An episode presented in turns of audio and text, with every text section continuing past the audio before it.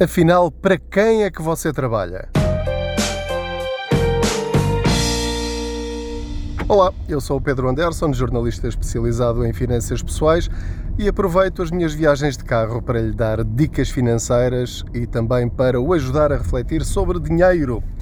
A pergunta parece não fazer muito sentido porque normalmente nós sabemos perfeitamente para quem é que nós trabalhamos para o nosso patrão, para uma empresa, para, enfim, um grupo de acionistas, ou então trabalhamos para nós próprios. Posso ser um empresário, um empreendedor, posso ser até o dono da minha própria empresa e, portanto, eu sei muito bem para quem trabalho. Mas isto aplica-se apenas de uma forma burocrática para nós sabermos quem é que nos passa o cheque ao fim do mês, quem é que nos paga o salário, de que conta sai o salário que vai para a nossa conta, para a minha conta. Portanto, a resposta a esta pergunta parece ser extraordinariamente simples. Eu trabalho para alguém, posso ser eu próprio, esse alguém paga-me ao fim do mês para eu ter dinheiro para pagar as minhas despesas. E normalmente eu queixo-me sempre que esse dinheiro não chega, mesmo quando sou eu próprio o patrão, a menos que ganhemos tanto dinheiro que não tenhamos de fazer contas à vida. Esses casos existem, mas mesmo essas pessoas devem fazer as contas, porque o futuro pode não ser aquilo que nós esperamos. Veja-se o que aconteceu agora com a pandemia da Covid-19. A questão é que nós achamos que ganhamos dinheiro para vivermos e, no entanto, o que acontece na prática é que muitos de nós, pura e simplesmente, servimos apenas de intermediários do nosso dinheiro. Ou seja, esfalfamo-nos a trabalhar, somos quase escravos do trabalho, para que alguém nos dê dinheiro para logo a seguir nós entregarmos de mão beijada esse dinheiro a outras pessoas. Ora, eu pergunto-lhe se isso faz algum sentido. Nós, desde que começamos a trabalhar, que entramos no mercado de trabalho, ensinaram-nos e todos nós, à partida, achamos que é normal arranjar um bom emprego que nos faça ganhar dinheiro suficiente para pagar as nossas despesas e alguns dos nossos luxos se sobrar dinheiro. Que essa é a outra questão, porque normalmente nós gerimos o dinheiro de tal forma que raramente sobra dinheiro para nós gastarmos conosco próprios e com a nossa família e com os que nós mais gostamos. Ora, como é que nós paramos este ciclo vicioso? Porque isto é absolutamente horrível. Se nós pensarmos bem, friamente, como se fosse alguém estranho, que não nos conhece de lado nenhum e que estivesse a observar a nossa vida e as nossas contas, o dinheiro que nós recebemos e a quem nós o entregamos, nós provavelmente ficaríamos assustados, horrorizados com aquilo que nós andamos a fazer com as nossas finanças pessoais.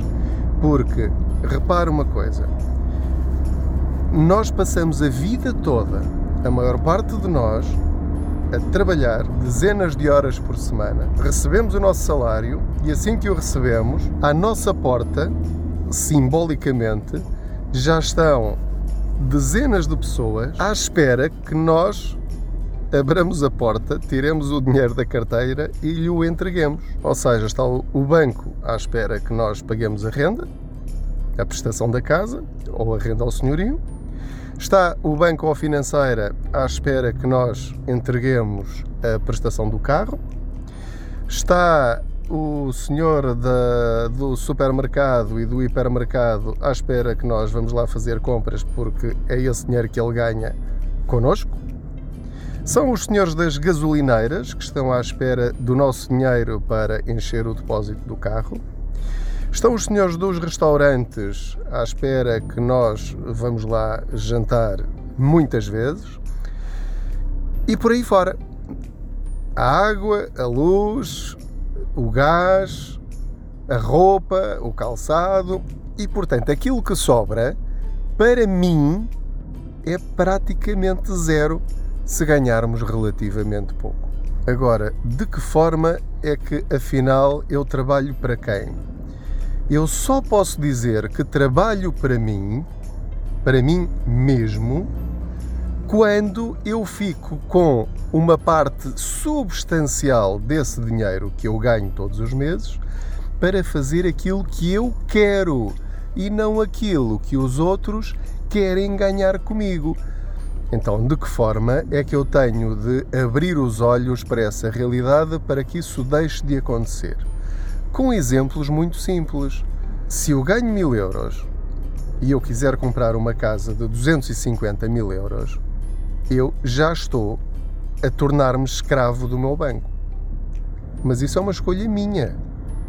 Nem toda a gente tem a cabeça fria e a cabeça no lugar para comprar uma casa dentro das suas possibilidades. Eu já nem falo abaixo das suas possibilidades, porque isso seria o ideal.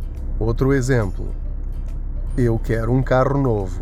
Tudo bem, eu vou comprar um carro novo, mas a prestação vai ser de 270, 400, 500 ou 600 euros ok, eu tenho um carro novo para andar por aí e mostrar e buzinar aqui à entrada do meu bairro para que todos vejam o meu carro novo. Mas a questão é que um carro, isto é a minha perspectiva, você não tem de concordar comigo, como é evidente. Um carro serve para me levar do ponto A ao ponto B. Só isso, tem quatro rodas e de preferência que não me deixe uh, apanhar frio e que não entre água cá dentro. É para isso que serve um carro e que dê para transportar aquilo que eu preciso de transportar. Eu posso fazer isso num carro de 5 mil euros ou posso fazer isso num carro de 60 mil euros. A escolha é minha. Mas eu, ao fazer essa escolha, e quando isso está acima daquilo que eu ganho, de forma a que ao fim do mês ou logo no princípio do mês, 30, 40 ou 50% do meu salário seja para mim, se eu não consigo que isso aconteça, então eu estou a trabalhar para os outros, não estou a trabalhar para mim. Isto exige fazer escolhas na nossa vida. É tão simples quanto isto. Agora repare, para que não pense que eu estou a ser eh, talvez um pouco demagógico. Eh, ou que isto é um discurso de quem ganha bem. Isto que eu estou a dizer aplica-se a qualquer salário. Quer ganhe o salário mínimo nacional, quer ganhe 5 mil euros por mês. Se quem ganha 5 mil euros por mês, proporcionalmente, gasta 4 mil em créditos e fica com mil para ele, essa pessoa não está a trabalhar para ela. Não está. Pode ter muitas coisas, mas não está a trabalhar para ela. Está a trabalhar para os outros. Está a ter um salário, o salário dessa pessoa é mil euros. Ganha 5 mil, mas o salário dela, real, líquido, são mil. Ou seja, uma pessoa que ganhe 900 euros e que consiga, ao fim do mês, tirar 300 ou 400, para ela, está mensalmente, se calhar, a ter mais rendimento do que aquele que ganha 5 mil. Ah, mas vive melhor. Não sei se vive melhor. A questão é justamente essa. Porque tem um carro melhor para mostrar? Tem. Consegue metê-lo na garagem enquanto eu tenho de estacionar na rua? Está certo. Mas todos nós temos os nossos sonhos. E se o sonho daquela pessoa este, este som é do, do, do, carro que está à minha frente e que está a descair.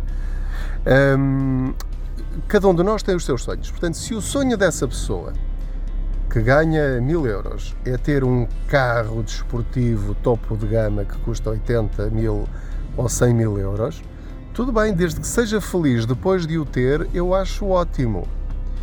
Agora, é daquelas coisas que mais dia menos dia aquele carro vai ficar velho, vai espatifá-lo e depois acaba por não aproveitar aquilo que tanto lhe custou a ganhar, porque para se calhar juntar esse dinheiro teve de abdicar de muitas outras coisas importantes para essa pessoa também.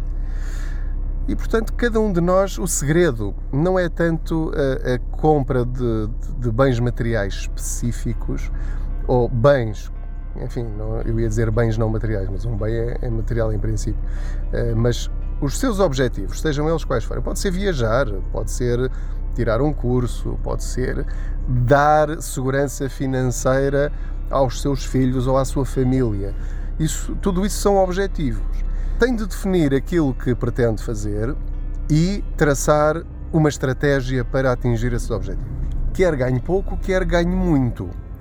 E a partir do momento em que sabe o que quer, depois a partir daí vai ter de começar a trabalhar para si. Isso envolve reduzir todos os créditos que tenha ou que possa vir a ter, escolher uma casa não tão cara como o seu vizinho ou o seu familiar tem, apesar de estar com a corda na garganta, é escolher um carro não tão caro quanto o do seu vizinho. Só para lhe dar um exemplo, não é que tenha de, de, de seguir o meu exemplo, porque às tantas também pode, pode não funcionar ou pode não ser o ideal para si. Mas o meu carro anterior a este, onde estou agora a gravar, eh, esteve nas minhas mãos 13 anos, 14 anos e já o comprei com 6 ou 7. Ou seja, eu sei que, que quando a vendi a carrinha tinha 21 anos e sempre andei com ela para a frente e para trás, para todo o lado. Ou seja, durante estes 21 anos, se eu a tivesse comprado nova e a trocasse de 3 em 3 anos ou de 5 em 5 anos, reparem na brutalidade de dinheiro que eu não teria na minha mão e que eu não teria investido, neste caso em ferramentas financeiras, e que agora me estão a render dinheiro todos os meses. Fazendo assim uma conta rápida, ora, 2, 4, 6, 8, 8 mil euros, vá, eh, que seja, são 8 mil euros que eu posso pôr a render e que todos os anos são uma fonte de rendimento para mim em vez de estar sempre a perder dinheiro porque um carro está sempre a desvalorizar. Ou seja, nós temos de transformar aquela parte que é aquilo que eu ganho e que eu não dou aos outros de mão beijada, tenho de transformar essa verba em ativos e não em passivos. Em vez de gastar a comprar coisas, um telemóvel novo enquanto o meu ainda funciona, um tablet novo enquanto o meu ainda funciona, um portátil novo enquanto o meu ainda funciona, ou posso atualizá-lo, por exemplo, coisa que fiz mesmo agora. E portanto, tudo isso é dinheiro que fica no meu bolso para eu depois pôr a render, para fazer crescer esse dinheiro, para atingir os meus objetivos. Eu sei quais são os meus objetivos financeiros e sei quanto tempo vou demorar a atingi-los. Essa é a diferença entre quem vive de salário em salário e aquelas pessoas que sabem exatamente o que quer, traçaram uma estratégia, sabem como a atingir e adaptam essa estratégia ao longo do tempo. Não há problema nenhum em eu transformar, modificar radicalmente o meu objetivo financeiro ao longo da minha vida. Podem ser 10, 20, 30 objetivos. Eu posso, por exemplo, Vamos imaginar que o meu objetivo é comprar um carro ou comprar uma casa. E então eu vou juntar dinheiro para comprar, por exemplo, a pronto.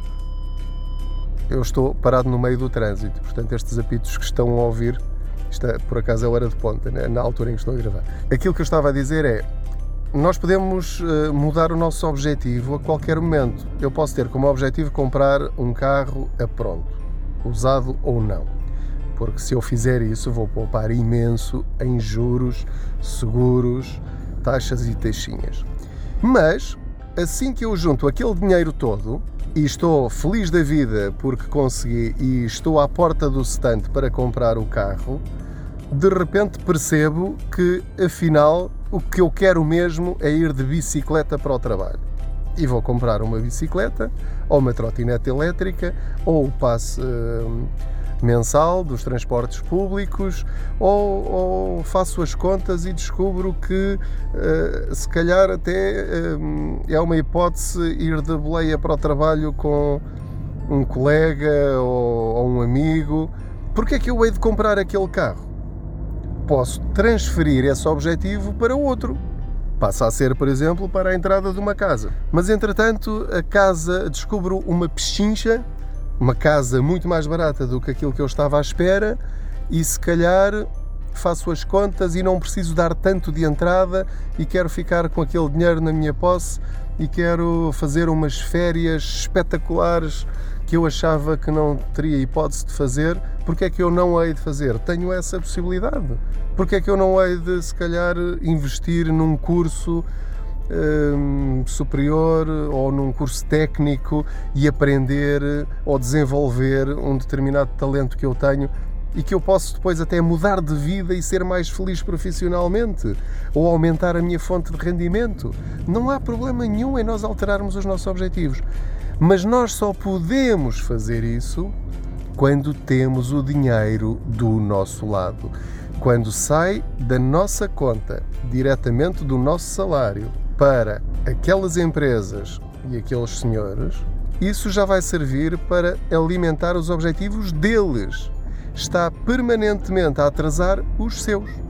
É só isto que lhe peço: que defina qual é o seu objetivo na vida e a partir daí tudo se torna mais fácil. Porque a cada decisão de compra, de gasto, de consumo que tiver de tomar, aí vai poder comparar sempre com o seu objetivo. Se eu comprar agora este carro, isso vai aproximar-me ou distanciar-me do meu objetivo? Quantos meses ou anos é que eu vou ter de atrasar o meu objetivo se eu fizer esta compra? Isto tanto se aplica a objetivos grandes como a objetivos pequenos. Porque se o meu objetivo for de facto comprar um telemóvel novo, eu tenho uma opção: é comprá-lo a crédito ou comprá-lo a pronto. Sai-me mais barato se eu comprar a pronto. Portanto, se eu for jantar fora pela terceira vez este mês ou esta semana, isso vai atrasar a minha compra do telemóvel ou não? Isso permite-me decidir o que é que é mais importante. É eu fazer isto ou fazer aquilo? É este tipo de escolhas que nos permite ter consciência financeira. Mais do que consciência financeira, é aquilo a que muitos especialistas em finanças pessoais chamam inteligência financeira. Uma pessoa, para ser inteligente em termos financeiros, não precisa ter nenhuma formação financeira. Há muitas pessoas que não são licenciadas em economia, finanças, contabilidade, mas sabem muito bem fazer contas e saber se uma coisa é cara, se é barata, se pode comprar ou se não pode comprar. Porque poder comprar toda a gente pode. Basta pedir dinheiro emprestado se houver alguma entidade que empresta. E duvido que alguém não encontre uma entidade, uma financeira que não empresta o dinheiro que você precisa. Estamos sempre a receber SMS e e-mails a dizer já tem aqui um crédito aprovado, envie a resposta sim e nós pomos-lhe imediatamente 3 mil euros na, na conta. Portanto, o dinheiro está acessível a toda a gente. A inteligência está em aceitar ou recusar essas possibilidades. No fundo, está nas nossas mãos trabalharmos para nós ou simplesmente trabalharmos para os outros. E aquilo que eu sinto e aquilo que eu vejo é que, em geral, as pessoas, por não terem esta inteligência financeira, esta consciência de de onde vem o dinheiro e para onde vai o dinheiro, porque nós somos, desde que entramos no mercado de trabalho, fábricas de dinheiro. Depois, o que fazemos com esse dinheiro é que marca a diferença na nossa vida, no nosso presente e no nosso futuro. O nosso passado nós já o conhecemos, mas nós podemos mudar o presente e podemos mudar o futuro. Envolve escolhas, envolve alguns sacrifícios, mas quando nós sabemos exatamente o que queremos, dizer não a determinadas escolhas, a determinadas coisas, não é um sacrifício. Passa a ser uma fonte de satisfação e de realização, porque eu podia tê-lo feito e não o fiz, podia ter comprado e não comprei, porque eu não quis. Não foi porque eu não podia, foi porque eu não quis. E quando eu não quero, eu estou a ser aquilo que devo ser, ou seja, patrão de mim próprio e patrão do meu dinheiro. Espero que tenha gostado desta boleia financeira. Já sabe que hum, gosto muito da sua companhia aqui enquanto vou a falar sozinho aqui no meu carro, Não sei se as pessoas que passam por mim acham estranho ou não eu estar aqui a falar sozinho, mas como hoje em dia toda a gente tem carros com. Toda a gente não, alguns, eu só agora é que tenho. A minha carrinha com 21 anos não tinha estas coisas dos Bluetooth e da, da, alta voz e essas coisas todas e portanto acho que não estranham que eu vá falando sozinho. Se me vir aqui, se passar por mim de, de carro e me ouvir, me ver, não, não me vai ouvir. Se, se me vir a falar sozinho, não estranho. Provavelmente estou a gravar um episódio do podcast. Desejo-lhe as maiores felicidades, proteja-se e seja inteligente nas suas escolhas. Boas poupanças!